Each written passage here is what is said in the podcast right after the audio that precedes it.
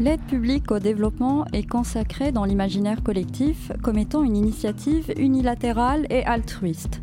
On lui veut pour objectif d'agir en faveur d'une altérité démunie et impotente au sens économique et intellectuel. Cette idée d'aide publique au développement prend naissance au XIXe siècle en pleine période de décolonisation et à l'aune du plan Marshall. En 1949 émergea l'idée que les pays développés doivent aider les pays dits sous-développés dans leur aspiration à une vie meilleure, notamment en y investissant des capitaux. Ce fut le subterfuge qu'a trouvé l'Occident de Truman pour permettre de transférer le surplus de capitaux du nord vers le sud. Depuis l'ère Truman, la politique d'aide au développement a beaucoup évolué, notamment sous l'initiative de l'ONU, ainsi, le nombre de personnes vivant en situation de pauvreté extrême a diminué de plus de moitié, passant de 1,9 milliard en 1990 à 836 millions en 2015.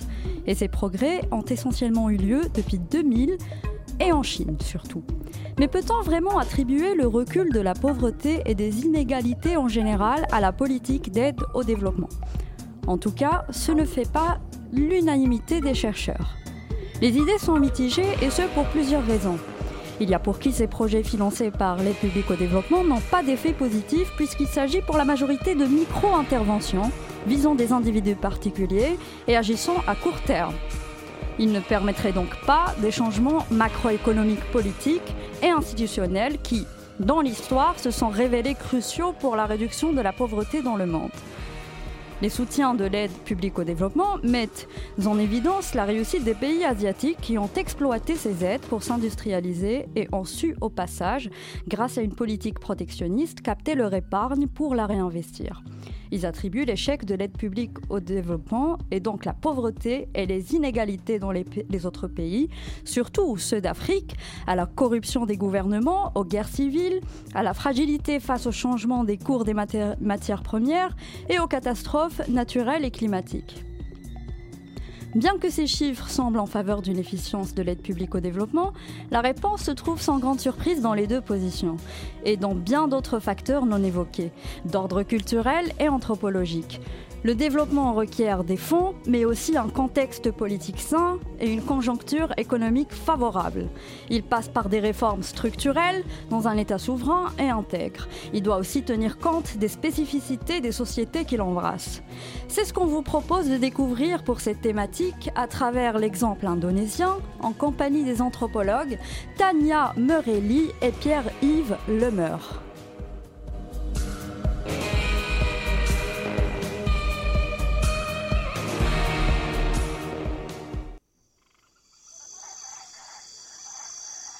Les Voix du Crépuscule, Anthropologie et Sciences sociales sur Radio Campus Paris. Nous sommes avec Tania Merelli, professeure d'anthropologie à l'Université de Toronto, membre de l'Académie royale du Canada, autrice du livre Agir pour les autres, gouvernementalité, développement et pratique politique, pratique politique au singulier, qui a été traduit en français est publié aux éditions Cartala l'année dernière, en 2020. Le titre d'origine en anglais, c'est The Will to Improve. On pourrait traduire ça en français mot à mot par la volonté d'améliorer. Tania Merelli, bonjour. Bonjour. Vous pouvez nous rappeler la date de parution de l'original en anglais? Euh, C'est 2007. Euh, 2007. Oui. Et nous sommes euh, aussi avec euh, Pierre-Yves Lemeur, anthropologue à l'IRD, Institut de recherche pour le développement, membre de l'unité de recherche GRED, gouvernance, risque, environnement, développement. Pierre-Yves eh, Lemeur, bonjour. Bonjour, je ne sais pas s'il faut faire une interruption, mais euh, le c'est pas l'UMR GRED, ça a changé. Ah. Désolé. Il y a eu un changement. Ça a changé de nom ou c'est C'est une, une, nouvelle UMR en fait qui a été créée début 2021 qui s'appelle SENS, S-E-N-S, ce qui veut dire savoir, environnement, société. D'accord, mais merci pour la rectification. Désolé. Euh, vous êtes l'auteur de la préface de la version française du livre Agir pour les autres. Le, livre analyse et, critique les programmes de développement mis en œuvre dans les pays du Sud, en l'occurrence en Indonésie, précisément dans la région du Sulawesi, où vous avez fait, vous avez été en terrain, Tania Murelli. Avant de voir quels sont ces programmes de développement, on pourrait s'arrêter un peu sur le titre du livre euh, le titre du livre en français, déjà Agir pour les autres, qu'est-ce que ça signifie?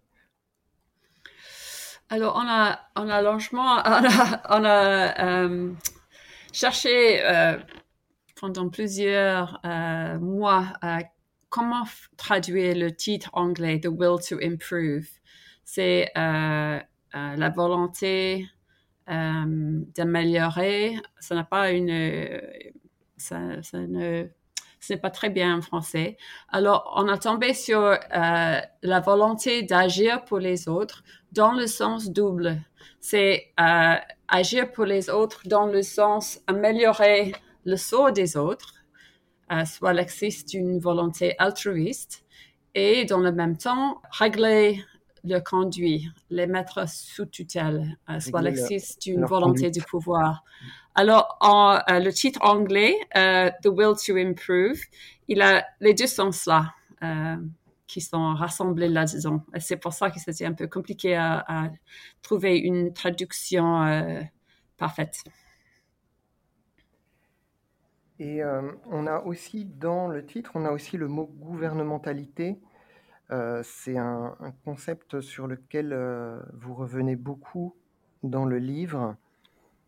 Euh, vous utilisez notamment beaucoup la définition de Foucault de, du mot gouvernement.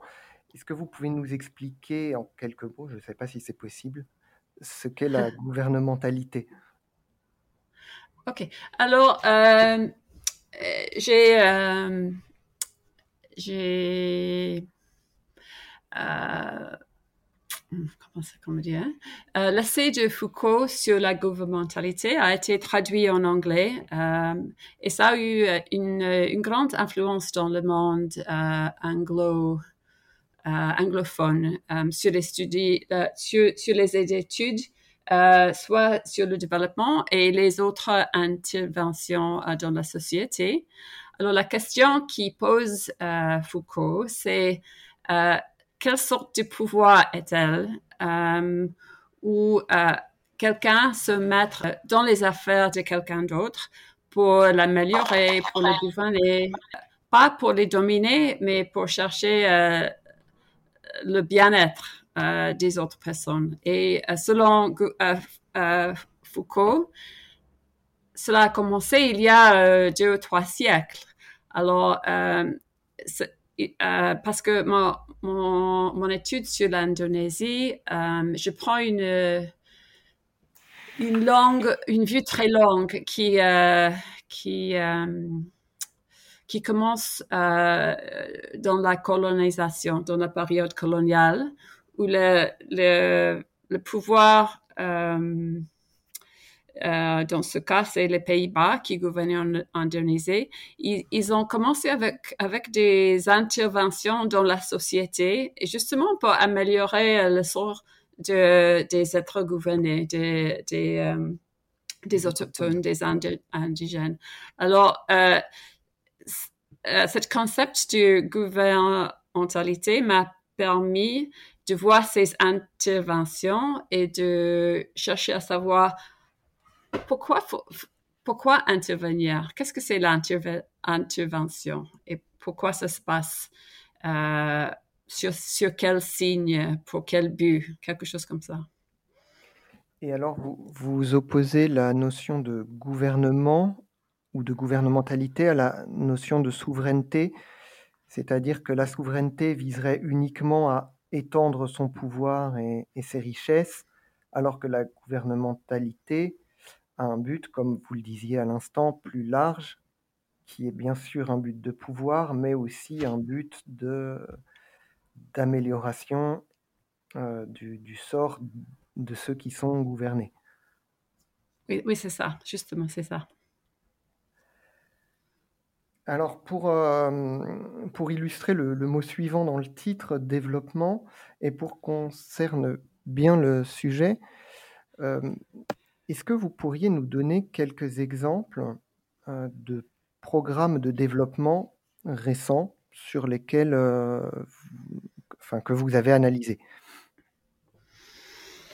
Hmm. Alors, euh, le sujet, euh, c'est surtout euh, les interventions sur le terrain de agriculture, de, sur le terrain rural, qui aborde sur la conservation des, forêts et surtout l'amélioration des petits producteurs, des agricultures, euh, pour les empêcher d'entrer euh, euh, dans les domaines forestiers. C'est cette, sorte d'intervention surtout.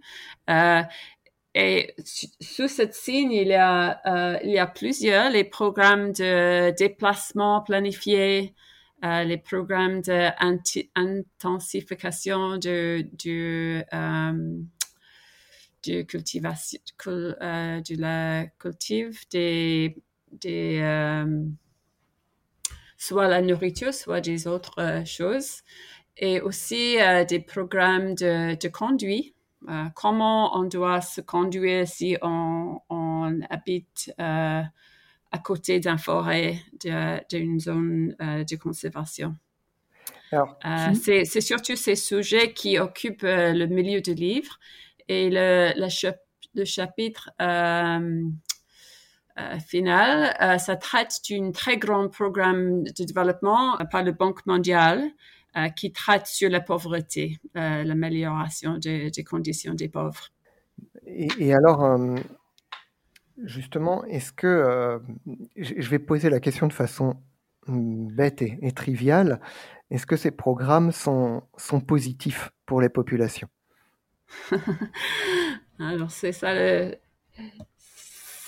euh, alors, mon, mon point de départ que je prends aussi de Foucault, c'est de ne pas voir ces interventions comme euh, excuse pour l'exploitation. Alors, ce n'est pas une, une, euh, une histoire de exploitation ou extraction déguisée en aide ou en développement. Ce n'est pas ça.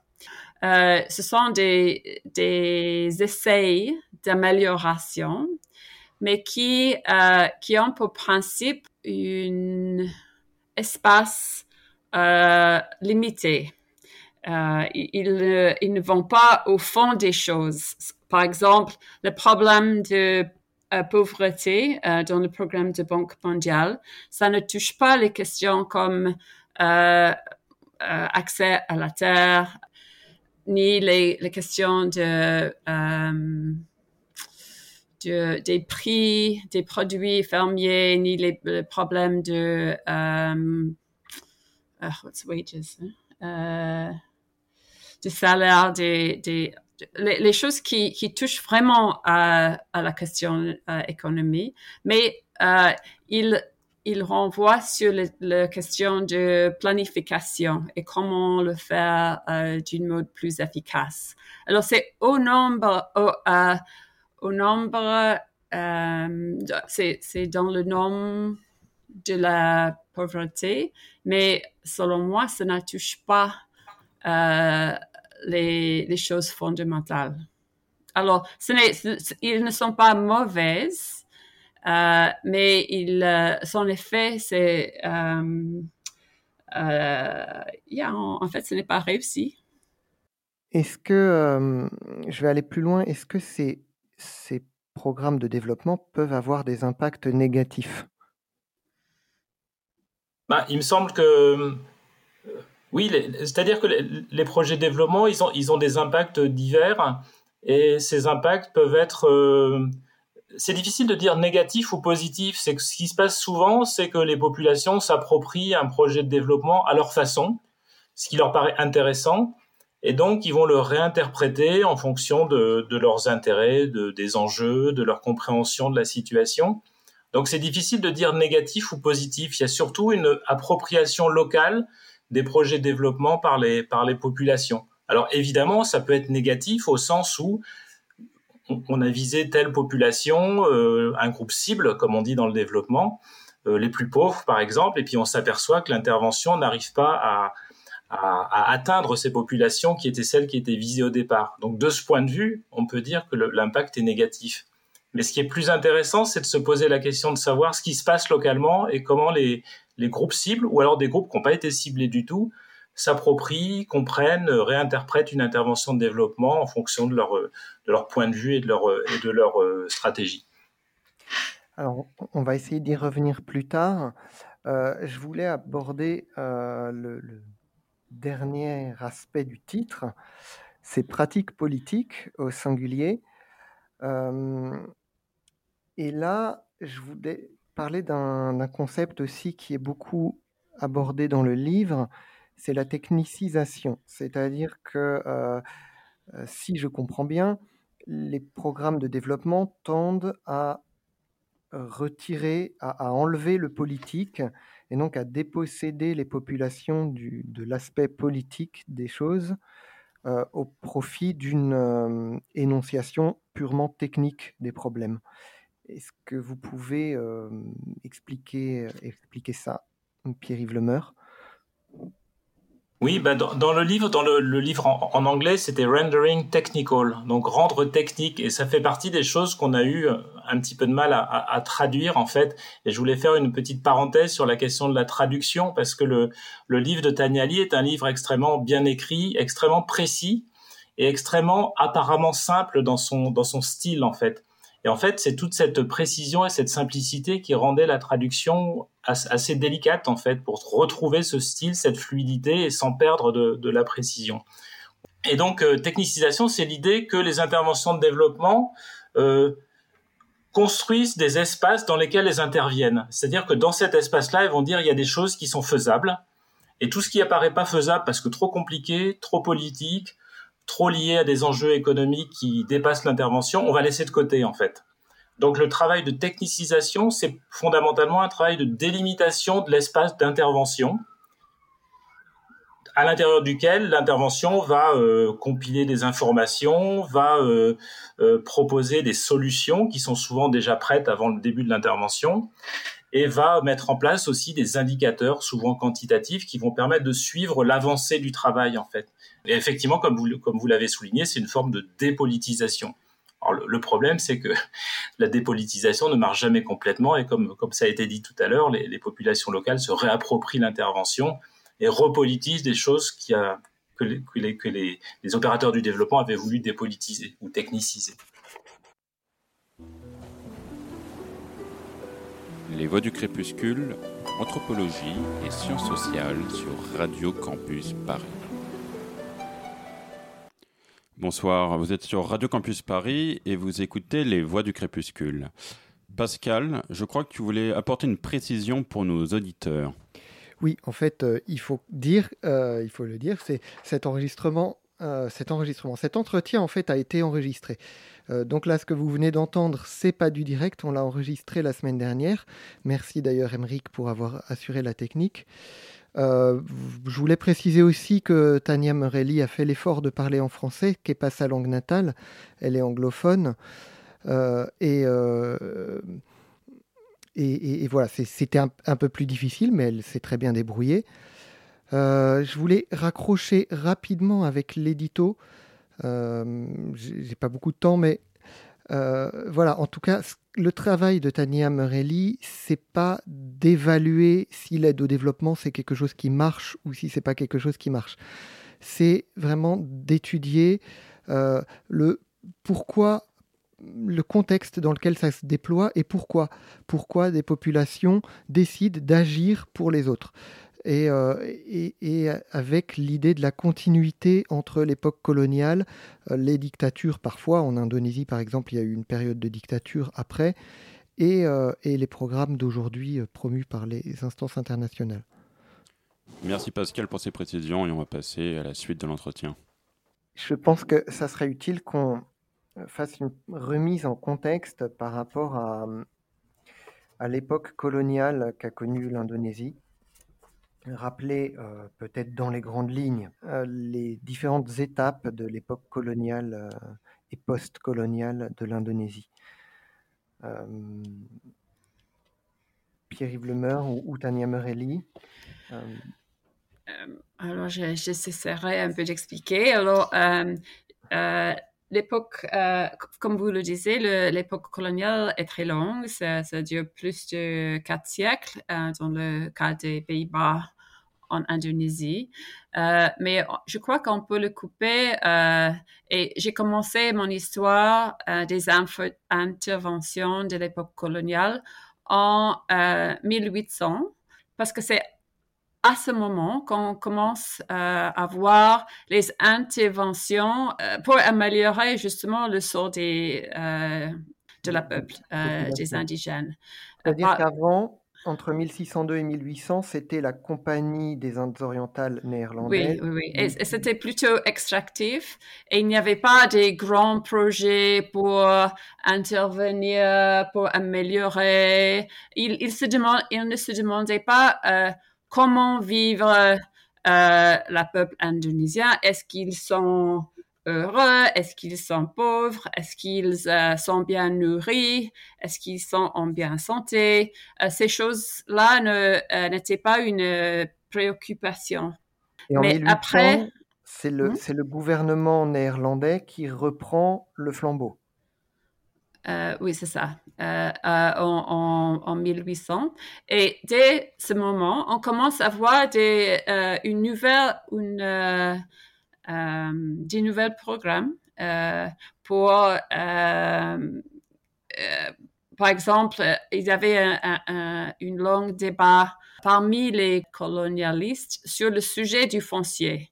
Est-ce qu'il faut avoir euh, un système euh, collectif ou individuel, lequel sera mieux pour le peuple, le, lequel euh, convient mieux à leurs coutumes, des choses comme ça, qui, qui, qui n'étaient pas une préoccupation avant cette époque. Mais qui, euh, alors on, commence à voir cette sorte de, de mentalité, cette sorte de, euh, euh, de préoccupation parmi les, les administrateurs néerlandais dès ce moment. Ça commence. Et c'est ça que j'ai tracé pendant les deux siècles. pendant les deux siècles suivants.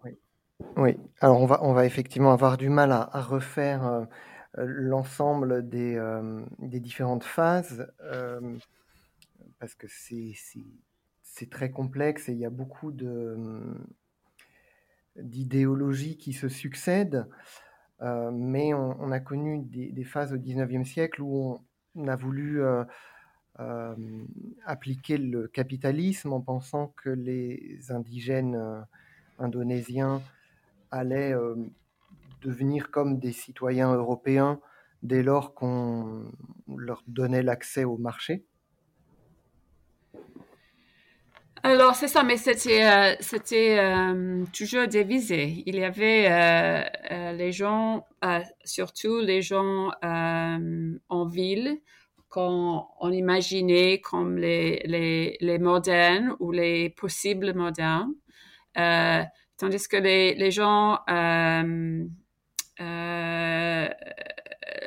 les, petits fermiers, les, les gens dans les montagnes, on imaginait comme comme des autres du point de vue culturel euh, et on, les imaginait euh, comme euh, les gens dédiés à des pratiques collectives.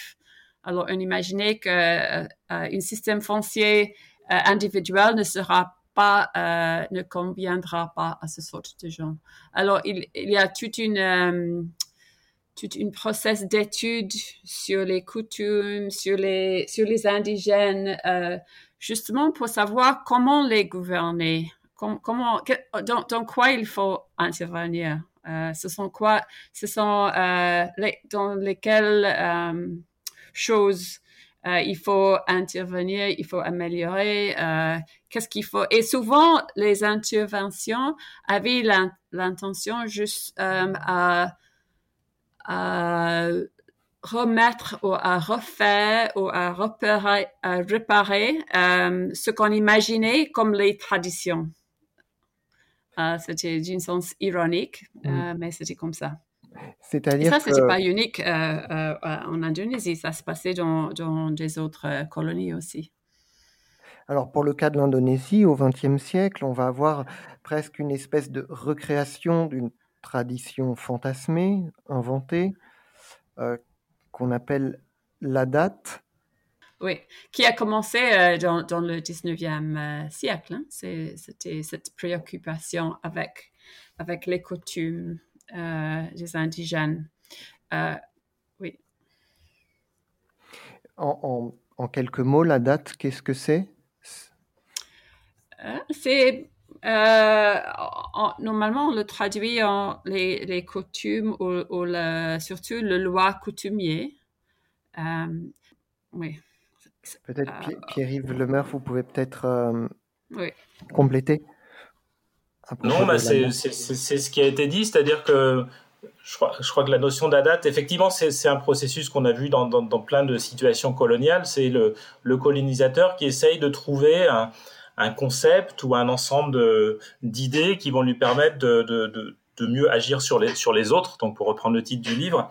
Et la notion d'adat, ça renvoie effectivement à coutume ou droit coutumier, ce qui n'est pas tout à fait la même chose, ce qui laisse supposer que la colonisation va aussi euh, mettre en forme des usages, des normes locales, pour, essayer d'en faire une espèce de standard qui va permettre de gouverner les populations indigènes. En Indonésie, il n'y a jamais eu cette codification complète des coutumes.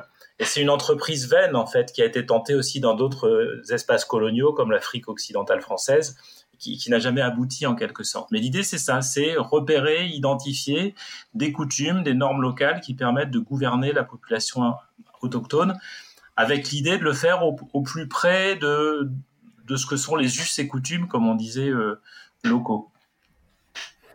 Et au nom aussi parfois d'une euh, d'une envie de euh, garder l'autre comme autre, c'est-à-dire euh, de ne pas transformer l'autre et de le laisser dans sa, sa, culture étrangère.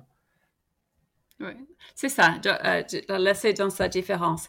Mais c'était toujours une, une une approche contradictoire parce qu'en même temps qu'on on essayait de conserver les autres comme autres, euh, on faisait des interventions sur euh, sur la population qui avait une euh, qui faisait euh, beaucoup de transformations. Par exemple, l'arrivée des des grands les plantations de caoutchouc, les, les choses comme ça, et qui ont trans qui ont transformé euh, les espaces, euh, les modes de vie d'une euh, façon extrême. Alors, on avait ces deux processus en même temps, conserver et transformer, ou transformer sans reconnaître ce qu'on faisait, parce que c'était un peu masqué sur, sous le, le signe de, de, tradition et de, des coutumes. Une, un exemple de programme qui a été mené au nom de la date euh, à l'époque coloniale, c'est euh, les, les, greniers à grains euh, ou les greniers à riz, les greniers collectifs. On pensait que les indigènes étaient par nature collectifs et on a fait des greniers à riz collectifs et ça n'a pas bien marché du tout. Alors, l'ironie, c'est pourquoi si les, si les gens sont euh, pas nature euh, euh, collectif ou orientés à la collectivité, pourquoi il faut intervenir? Qu'est-ce qu'il y a à améliorer? Pourquoi une intervention? Alors, c'est ça le, la contradiction, parce que s'il il le faisait déjà, il n'y a, rien à, rien à faire pour les, pour les, les tuteurs qui vont qui veulent euh, se mettre euh, dans, euh, dans, tous les villages pour faire quoi en fait? Pour, pour enseigner les indigènes, comment être les indigènes du vrai, quelque chose comme ça. Comment perfectionner leur indigénéité dans le sens qu'il euh, imaginait le pouvoir colonial. Les voix du crépuscule. Les voix du crépuscule. Les voix du crépuscule.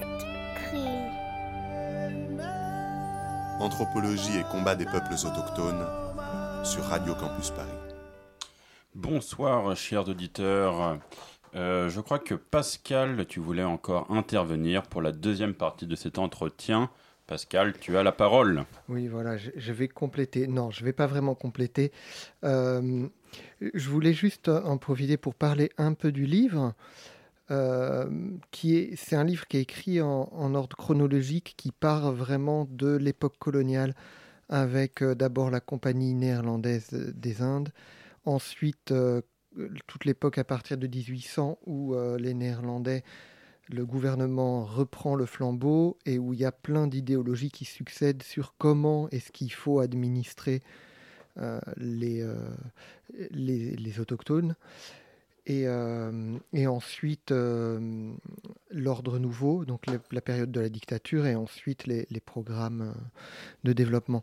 voilà, c'est très intéressant. Il y a, on voit vraiment toute une succession de programmes, souvent de relocalisation des personnes pour plein de raisons, parce que souvent on considère que les agriculteurs étaient inaptes à bien gérer leurs terres.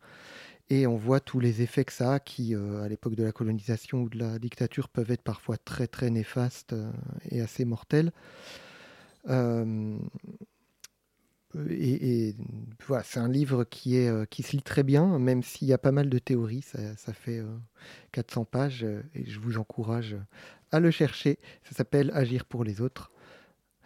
Euh, et, juste à rajouter aussi que euh, si vous voulez approfondir le sujet, si vous êtes anglophone, il y a un lien sur une conférence qui a été donnée par Tania Lee euh, sur le livre, justement, où elle résume, elle explique ce, livre et, et cette volonté étrange d'agir au nom des autres.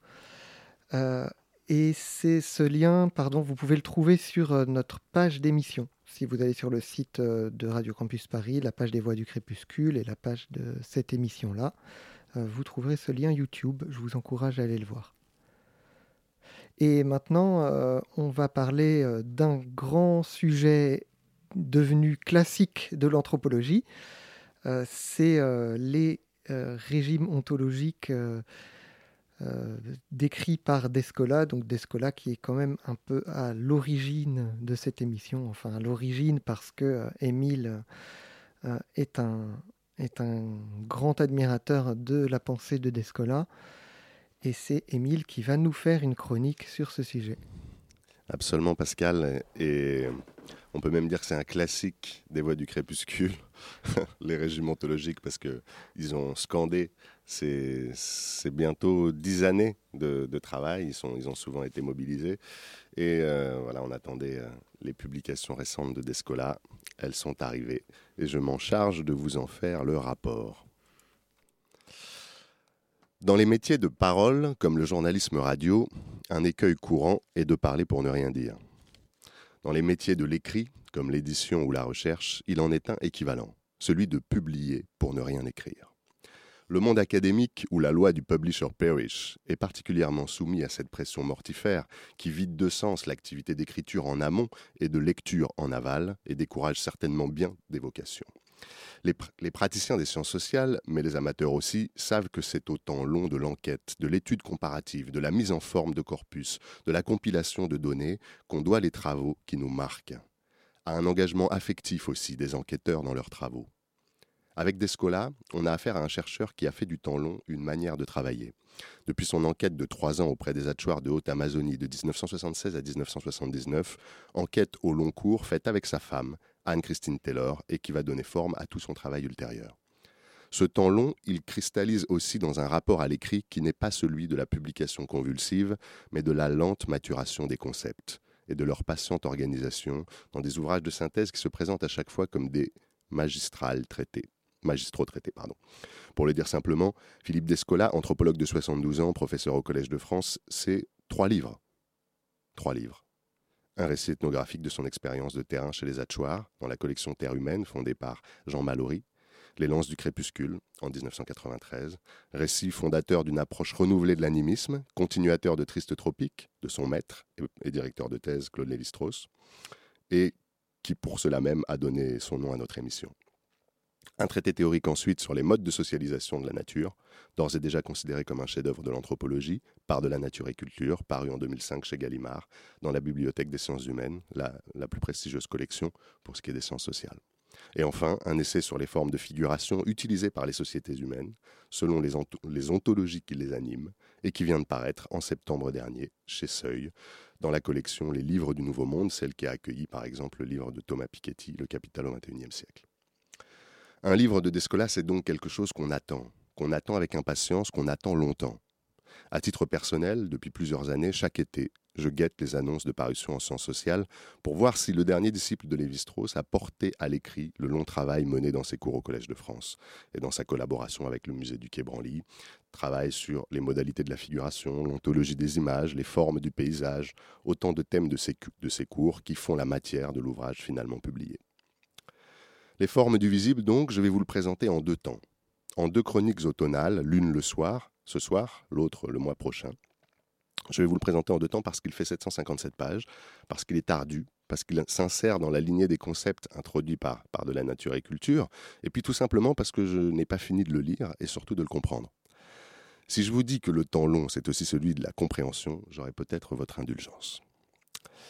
Le modèle de part de la nature et culture repose sur une distinction de quatre grandes ontologies, qui sont en fait quatre façons pour les humains d'être au monde et par conséquent d'entrer en relation avec leur environnement non humain.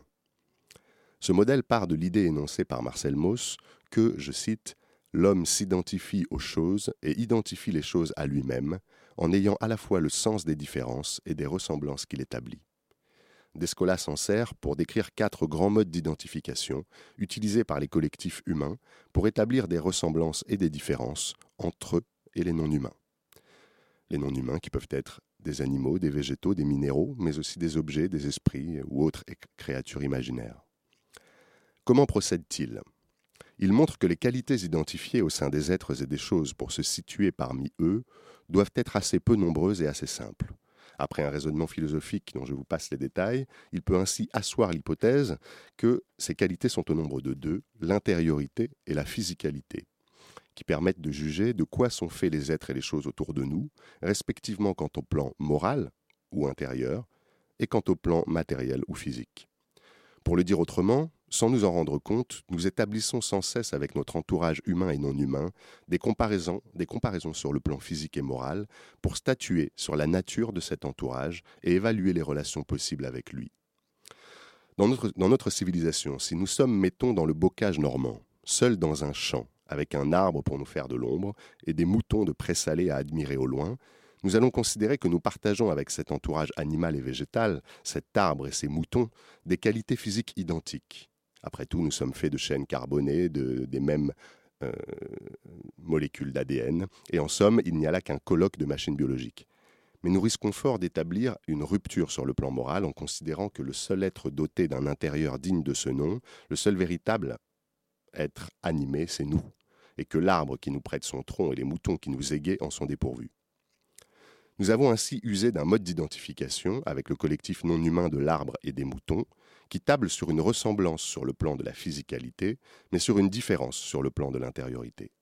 Ce mode d'identification, dominant dans les sociétés industrielles occidentales, Descola le qualifie de naturaliste, au sens où la nature y est objectivée, transformée en espace désenchanté où se meuvent des êtres et des choses qui, s'ils ne sont pas humains, sont dépourvus d'âme, d'esprit et de cœur. Revenons dans notre bocage normand. Supposons maintenant qu'au lieu. Supposons maintenant qu'au lieu de l'auditeur moyen de Radio Campus Paris, qui est un naturaliste patenté sans le savoir, puisque pour lui la nature est paysage et qu'il pose sur elle un regard contemplatif et détaché, nous ayons affaire à un éleveur. Bon, pas un éleveur façon ferme de mille vaches, bien sûr, un éleveur manchot, un éleveur qui aime parcourir son puzzle de parcelles découpées par des haies et des levées de terre, constellées d'arbres fruitiers et autour desquels sont ménagés de petits bois sauvages. Un éleveur un peu rêveur même, qui, comme notre touriste, aime faire des siestes sous son arbre et regarder son troupeau. Bon, il y a de fortes chances pour que le regard que pose cet homme sur ce même paysage soit en fait bien différent il y a de fortes chances pour qu'ils connaissent ces bêtes par leur nom, qu'ils leur attribuent des personnalités différentes, qu'ils soient à même de lire leur comportement, de comprendre leurs humeurs, et donc de leur attribuer une certaine intériorité, peut-être pas une âme, mais une personnalité, c'est-à-dire un type d'existence que mènent les personnes. Quant à l'arbre auquel il est adossé, ce pommier dont il connaît l'histoire, dont il est en mesure de retracer les récoltes maigres ou généreuses, les maladies, mais aussi les baisers dérobés que son feuillage a pu couver, eh bien cet arbre aussi va être traité davantage comme une personne, par cet éleveur, que par notre touriste qui a trouvé un refuge éphémère pour sa promenade contemplative. Mais où est-ce que tout cela nous mène? Les lecteurs de Descola l'ont déjà certainement compris. En réalité, l'éleveur du bocage normand n'utilise pas tout à fait le même mode d'identification, la même ontologie que le touriste dans son rapport au collectif non humain qui habite ce champ. L'éleveur n'est plus dans une ontologie entièrement naturaliste, qui objective la nature en un paysage désenchanté il est dans un mode d'identification qui confère au non-humain une animation intérieure, une âme au sens étymologique du terme, puisque le latin nous apprend que l'âme anima, c'est précisément ce souffle, cette air qui donne aux êtres leur texture intérieure, qui les anime. Cela veut dire que d'une certaine façon, cet éleveur rêveur du bocage est assez proche de l'Indien hachoir de l'Amazonie équatorienne, cet animiste archétypique qui interagit aussi bien avec les plants de manioc qu'avec les singes et les jaguars c'est déjà une leçon à retenir. L'animisme ne se cantonne pas aux peuples sans écritures et exotiques. C'est un mode d'identification universel, contenu en chacun de nous et plus ou moins exprimé, plus ou moins déployé, selon les cultures dans lesquelles nous grandissons, selon les, les métiers que nous exerçons, et il en va de même des autres ontologies. D'ailleurs, nous n'avons encore rien dit des deux dernières ontologies. Le totémisme et l'analogisme, qui ont l'une par rapport à l'autre la même relation symétrique que le naturalisme et l'animisme. Ces deux derniers placent la continuité entre humain et non humain, soit sur le plan moral pour le naturalisme, soit sur le plan physique pour l'animisme. Tandis que l'analogisme considère qu'il y a discontinuité à la fois morale et physique, et que le totémisme, de façon inverse, ne fait aucune différence de nature entre humain et non humain, en concevant ceux-ci comme assemblés dans des collectifs hybrides où les propriétés physiques et intérieures des animaux et des humains peuvent se mêler. Le totémisme est une ontologie caractéristique des populations aborigènes d'Australie, tandis que l'analogisme décrit aussi bien les grandes civilisations de l'Amérique précolombienne que l'Occident médiéval jusqu'à la Renaissance. Mais encore une fois, il s'agit là de civilisations où ces ontologies sont dominantes. Elles sont aussi à l'œuvre de nos jours, en chacun de nous, comme des réflexes cognitifs ou sensorimoteurs, c'est-à-dire de perception et de, déplacement dans l'espace, qui s'activent dans certaines situations mais qui restent minoritaires par rapport au schème organisateur de la perception et des pratiques collectives dominants, le naturalisme. J'en arrive à ma conclusion. Il était nécessaire de faire ce long détour par le modèle théorique exposé dans Part de la nature et culture, car le propos de Descola dans les formes du visible est précisément de montrer que les images et les modes de figuration de façon plus générale témoignent des ontologies qui ont présidé à leur fabrication comme à leur réception. Car comme le dit l'auteur, on ne figure que ce qu'on perçoit ou imagine, et l'on imagine que et perçoit que ce que l'habitude nous a enseigné à découper dans la trame de nos rêveries et à discerner dans le flux des impressions sensibles. Programme chargé mais enthousiasmant car il nous sort du point de vue essentialisant que l'histoire de l'art et les politiques culturelles dominantes nous ont accoutumés à avoir sur les œuvres et nous invite à les penser comme les témoins vivants et plus ou moins actifs des humains et des collectifs qui les produisent, autant que de ce qu'ils cherchent à leur faire faire.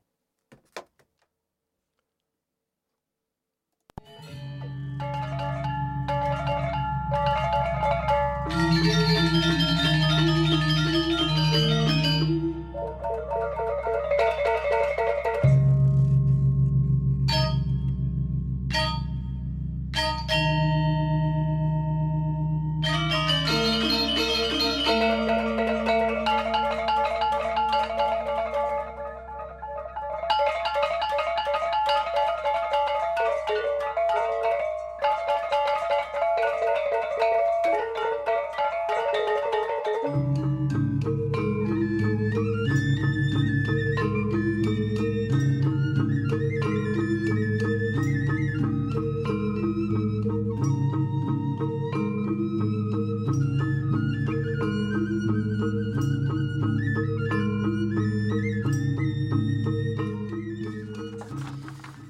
Encore sur le sur l'Indonésie, nous avons écouté, nous avons entendu le gamelan indonésien, un instrument populaire de l'Indonésie, du Soudan et aussi du paysage balinais. Euh, c'est un, orchestre de gronds, cymbales, euh, métallophones, xylophones, et nous entendons aussi la flûte. Euh, c'est curieux parce que cet instrument est arrivé pour la première fois à Paris pour l'exposition universelle de 1889. Et je rappelle que c'était l'exposition dans laquelle la, Tour Eiffel a été construite. Eric Satie a pu entendre ce son et euh, ça l'a inspiré tellement. Et il a pu composer les Gnossiennes. Bonne écoute.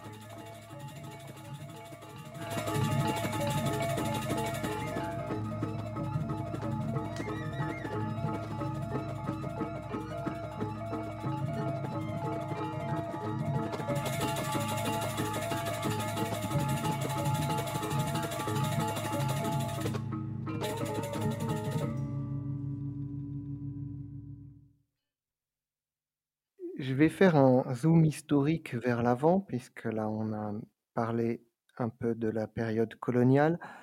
Euh, après, il y a eu la colonisation dans les années 50, si je ne dis pas de bêtises, avec Sukarno.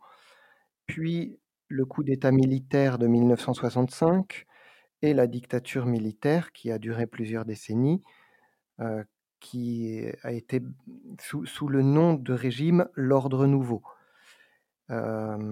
on n'est plus aujourd'hui sous la dictature militaire en Indonésie. Depuis combien de temps d'ailleurs? Euh, Depuis 99. Je voudrais revenir à, aujourd'hui, à ce qui se déroule aujourd'hui. En quoi les programmes de développement qui sont menés aujourd'hui par la Banque mondiale ou d'autres organismes s'inscrivent dans le, la même logique que les programmes de développement de l'époque coloniale hmm. Alors, selon moi, il y, a, il y a en effet une répétition qui reprend sur, euh, sur le sujet de technicisation, euh, ce qui euh, fonctionne toujours. Et une difficulté profonde à, faire une adresse euh, aux causes euh, des problèmes de la pauvreté, etc. Alors, euh, le, programme du Banque mondiale que j'ai examiné dans le livre, il, est basé sur des phrases qui, qui, semblent nouveaux, de la participation, de la euh, capital social, on dit ça, euh, social capital euh, et tout. Mais au fond, il répète beaucoup des thèmes juste du, de l'époque coloniale, d'un niveau surprenant en effet. Par exemple, quand, on, quand on crée un parc naturel, donc des, l'un des exemples de programmes menés aujourd'hui, c'est ça on, peut avoir euh, des effets pervers sur euh, l'accaparement des terres. Alors, je dis parc naturel, mais ça peut être d'autres programmes qui sont menés aujourd'hui euh, dans l'introduction, par exemple, d'un nouveau, d'une nouvelle plante à cultiver. Est-ce que c'est quelque chose qui, résulte un peu de cette technicisation? Alors, je crois que euh, très souvent, euh, euh, il reprend sur le terrain que les, la peuple entoure. ils, ils, ne, ils, ne, sont pas des très bons cultivateurs. Ils, entrent trop souvent dans les forêts. Il faut les enseigner à agir d'une façon euh, meilleure, d'une façon nouvelle et, toujours sous le signe de leur propre bien-être. Alors même même si on les défend d'entrer dans, dans le parc, euh, qu'on imagine comme euh, un terrain de conservation, on, on ne on ne ne veut pas ouvrir la question de qui a fait ce parc, qu'est-ce que c'était avant d'être un parc, qui, à qui appartenaient ces terres. tous ces tous ces sujets sont hors du combat et on, a mis, on imagine simplement qu'il y a un peuple euh, qui, qui, doit apprendre une, une conduite euh, nouvelle, plus conservatoire et tout. Alors, dans, ce sens, c'est jusqu'à présent, c'est colonial, quoi. Ça n'a pas beaucoup changé. Hmm. Alors, Pierre-Yves Lemeur, euh, que vous vouliez euh, approfondir sur la question de la, pratique politique et toute cette tension entre pratique politique et technicisation. Oui, moi, il me semble que c'est vraiment un, des, points, très forts de ce, livre, en fait. Parce qu'on a insisté tout à l'heure sur la notion de gouvernementalité, l'idée de conduire les conduites des gens pour leur bien, pour leur bien-être. Euh, en fait, ce qui se passe dans, le, champ de l'anthropologie du développement, c'est qu'il y a eu pas mal d'ouvrages qui sont partis dans cette direction, insistant beaucoup sur le côté, euh, euh, comment dire, extrêmement puissant de la machine du développement qui veut orienter les conduites des gens, en fait. Donc, il insiste sur cette idée d'hégémonie. Puis de l'autre côté, il y a tout un courant d'anthropologie du développement qui s'est intéressé à, à, la manière dont les acteurs locaux se saisissent des interventions en fonction de leurs propres intérêts et ce qui est intéressant dans le livre de Tania, c'est qu'il y a la convergence de ces deux aspects autour de cette tension entre d'un côté cette volonté d'améliorer les gens, d'améliorer leur sort, donc cette notion d'orienter les conduites, de gouvernementalité, et face à ça, il y a les populations locales qui qui n'entendent pas de cette oreille en fait, et qui euh, et qui reprennent à leur compte les interventions pour euh, en, en, prendre certains morceaux, en laisser de côté d'autres morceaux, donc en se les appropriant de manière sélective. Donc cette, cette idée de pratique du politique, c'est vraiment la, manière dont les gens euh, prennent la parole et agissent face à des interventions. Donc c'est ce que, ce que Tania appelle aussi les limites de la gouvernementalité. Et la politique, c'est une limite de la gouvernementalité, une limite posée par les populations locales à cette gouvernementalité. Et ce qui est intéressant dans, dans le livre, c'est que, bon là je vais pas rentrer dans le détail, et Tania peut-être pourra reprendre des exemples, mais toujours est-il qu'il y a vraiment une ethnographie extrêmement riche des stratégies, des alliances, des mises en réseau, des discours, etc., des actions des populations locales, tout ce qu'on peut regrouper sous cette idée de pratique du politique. Et c'est vraiment ce qui fait une très très grande richesse de ce, de ce livre. Un exemple peut-être de, de repolitisation, en quoi ça peut consister?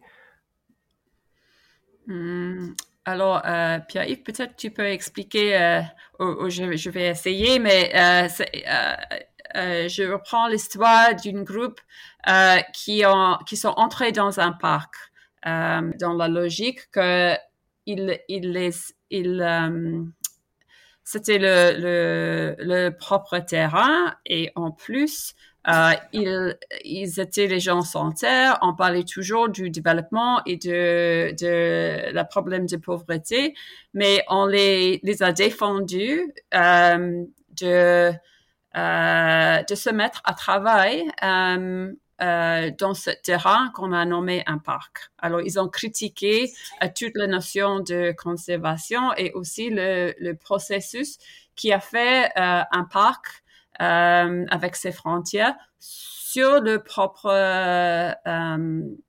le terrain, le terrain ancestral. Pierre-Yves, tu peux peut-être ajouter un peu. Non, effectivement, ça c'est une des études de cas qui est très très fascinante dans le livre.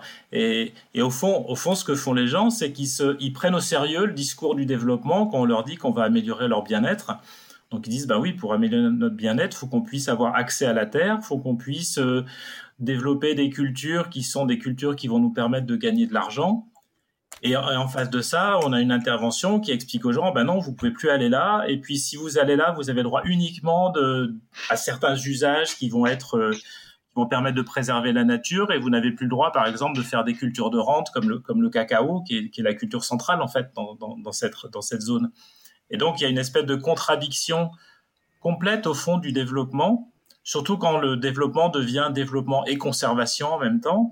Et face à cette contradiction, ben, les gens se, au fond, s'insurgent. Alors, c'est pas toujours le cas, mais là, il se trouve que c'est un, cas typique où les gens reprennent la parole et reprennent leur pouvoir d'action face à, face à une intervention qui est contradictoire, qui leur dit on, est là pour votre bien-être, mais en même temps on vous empêche de vous donner les, moyens de, justement de, ce bien-être. Merci Pierre-Yves Lemeur et Tania Morelli. notre émission touche à sa fin. Et je tiens à remercier Pascal, Iman, Carlos euh, et euh, toutes les personnes qui ont contribué à cette émission. Et euh, vous allez pouvoir nous retrouver, chers auditeurs, sur notre site de Radio Campus Paris. Merci et à la semaine prochaine. au mois prochain.